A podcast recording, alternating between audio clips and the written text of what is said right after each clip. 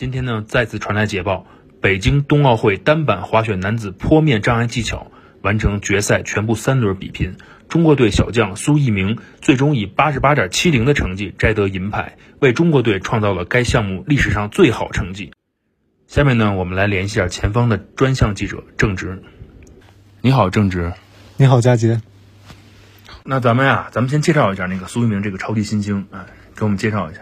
嗯，苏翊鸣这次可以说真的是一个超级新星了。然后他今天也是得到了，呃，北京冬奥会单板滑雪男子坡面障碍技巧的银牌。这这枚银牌是此次中国代表团在北京冬奥会的首枚雪上奖牌，也是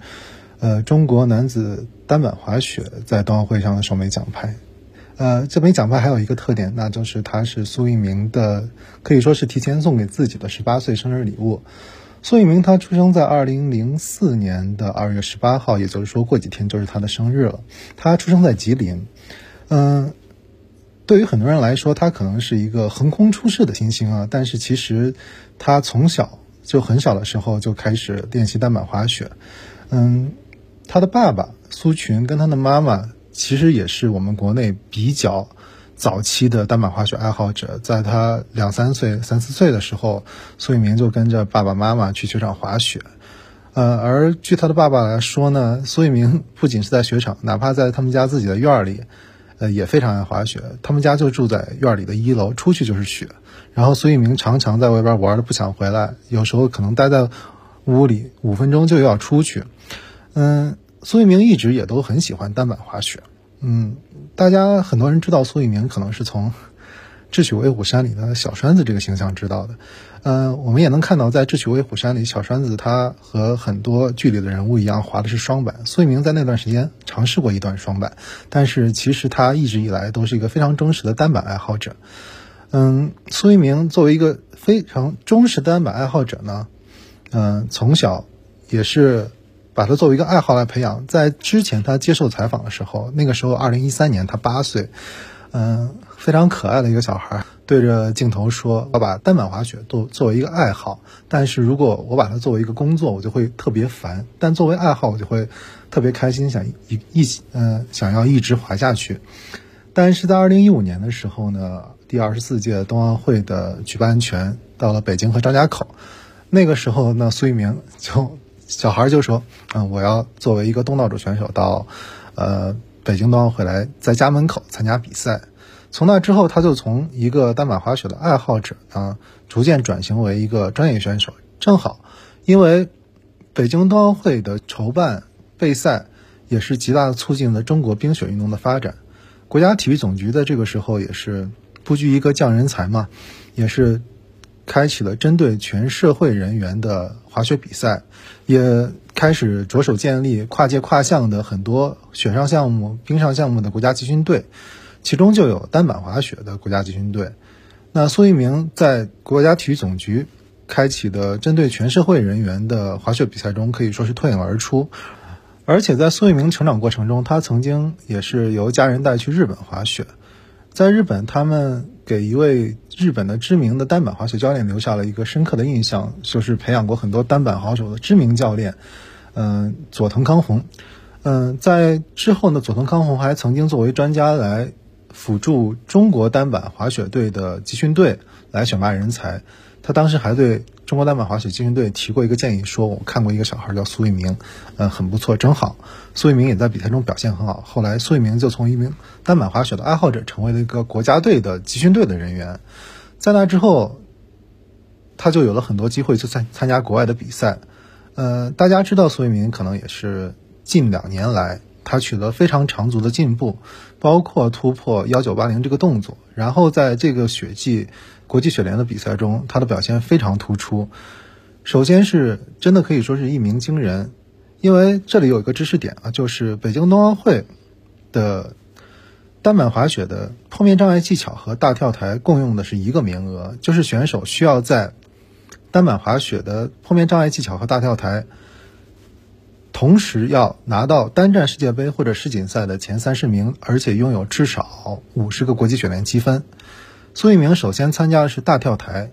大跳台的比赛，然后在美国斯汀伯特站，他就是在本赛季大跳台的第二站，他首先拿拿下了该站的第一名，然后又凭借该站的积分，两站的总积分成为了该赛季的总冠军。这也是苏翊鸣闯入大多数人视野的开始。而在之后呢，他又在加拿大卡尔加里站的坡面障碍技巧世界杯中，呃，拿到了前三十名，也就是说，他成为了北呃，他成为了北京冬奥会中国代表团参加这两个项目的选手，也就是他这一次呃为中国代表团取得突破的开始。嗯，那你觉得这枚银牌啊，就是对咱们中国单板滑雪来说意味着什么？